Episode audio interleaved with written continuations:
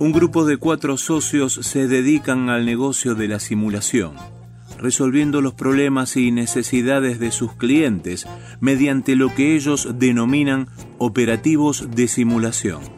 Suelen consistir en engañar a quienes generan los problemas de sus clientes, jefes, criminales, parejas, comerciantes sin escrúpulos, etc.